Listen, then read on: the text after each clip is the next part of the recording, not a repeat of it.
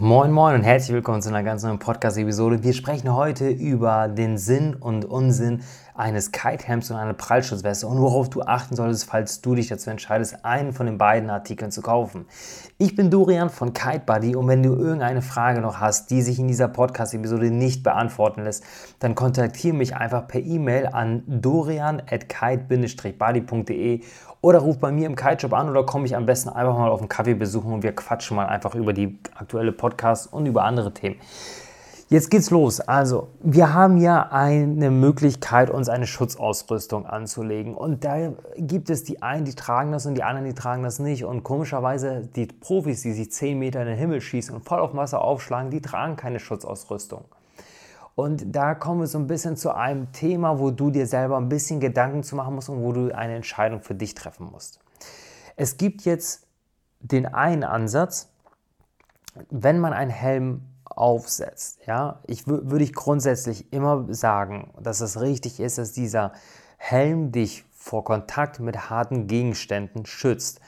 Und jetzt ist es beim Kiten so, dass das Kiten auf dem Wasser eigentlich gar nicht die gefährliche Situation ist, sondern die gefährliche Situation beim Kiten ist äh, das Starten und Landen des Kites an Land, weil ihr da umgeben von ganz vielen harten Gegenständen seid, da die häufigsten Fehler bei Einsteigern in diesen Sport vorkommen und man dann über Land gezogen wird und gegebenenfalls von einem harten Gegenstand aufgehalten wird und sich ernsthaft verletzt. Und ich spreche da tatsächlich aus Erfahrung.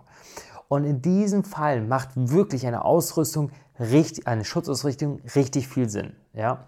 Jetzt ist es aber, egal ob wir jetzt von Helm oder Prallschutzweste sprechen, gibt es zwei Ansätze. Der eine Ansatz ist, ich schlage auf der Wasseroberfläche auf und durch den Helm oder die Prallschutzweste wird die Energie, die auf den Körper einwirkt, über eine größere Fläche verteilt und schützt so den Körper. So die Idee, wenn man jetzt beispielsweise einen Schlag auf den Kopf bekommt, verteilt sich diese Energie über die Schale auf eine größere Fläche von eurem Körper und wird durch äh, Polster, die sich zwischen der Hartschale und eurem Kopf befinden, gedämpft, sodass euer Kopf geschützt wird. Jetzt gibt es aber einen ganz anderen Ansatz. Wie gerade eben erwähnt, die, wird die Kraft über eine größere Fläche verteilt. Jetzt sag ich aber, wenn du mit dem, mit dem Kopf auf dem Wasser richtig hart aufschlägst, ja, und wir sprechen hier ja einfach nur von Wasser und wir sind mal vom Fünfer gesprungen und wissen, wie doll das wehtut. Durch einen Kite können wir nochmal eine Negativbeschleunigung haben, also eine Beschleunigung Richtung Wasseroberfläche, was den Aufschlag nochmal härter macht. Wenn ihr jetzt mit einem Helm auf dem Wasser aufschlagt, durch das Tragen habt ihr einen größeren Kopfumfang. Und der größere Kopfumfang sorgt dafür, dass äh, der Aufschlag auf dem Wasser härter ausfallen kann und somit die Verletzung der Wirbelsäule ähm, oder die, die Krafteinwirkung auf eure Wirbelsäule durch die Kopfbewegung beim Aufschlag ist härter als ohne Helm.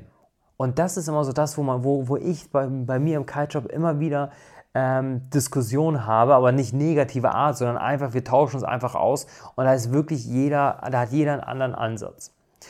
Jetzt kann ich euch aus Erfahrung sagen, wie ich das gemacht habe. Ich habe tatsächlich mir äh, direkt, weil ich ganz, ganz großen Respekt vor dieser Sportart habe, eine Prallschutzweste und einen Helm gekauft. Und ich habe die ersten sechs Monate, als ich noch mit Sis-Trapez unterwegs gewesen bin, auch wirklich jedes Mal die Prallschutzweste und den Helm getragen.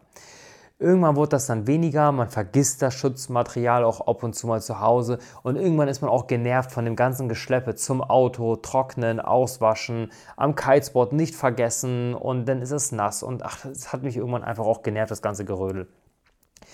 Und dann ging das los, dass ich diese Prallschutzweste und den Helm nur an Tagen aufgesetzt habe, wo ich wirklich so über mich hinausgewachsen bin, wo ich wusste, okay, heute ist echt viel Wind und es hat mir ein Gefühl von Sicherheit gegeben. Und deswegen habe ich die ersten sechs Monate immer einen Helm getragen. Zu der Zeit kannte ich aber noch nicht diese Theorie von wegen größere Fläche sorgt für einen härteren Aufschlag auf dem Wasser. Das kannte ich damals nicht. Ich kann euch nicht, auch nicht zu 100% äh, bestätigen, dass es auch zu 100% stimmt, aber das ist so das, was ich denke mit Aufschlag auf dem Wasser.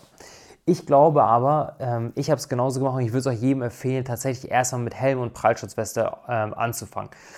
Wenn wir jetzt auf die Prallschutzweste ein bisschen detaillierter eingehen.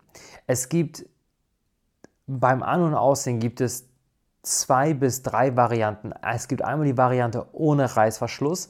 Ähm, fühlt sich komfortabel an, kein Reißverschluss bedeutet das auch nichts, äh, dass weniger kaputt gehen kann an einer Prallschutzweste. Hat den Nachteil, wenn ihr ihr wisst, wie schwer das ist, in euren Neoprenanzug reinzukommen. Und jetzt tüdelt ihr da nochmal rum um so eine Prallschutzweste, die auch eng am Körper anliegen muss, um die über den Körper zu bekommen kann man lösen und sich einfacher machen, indem ihr 10 Euro mehr ausgibt, ungefähr bis 20 Euro, indem ihr vorne oder im seitlichen Bereich der Prallschutzweste einen Reißverschluss habt. Dann könnt ihr das Ganze wie eine Weste oder wie eine Jacke euch einfach überschwingen, zuziehen, fertig, ab aus Wasser, mega easy.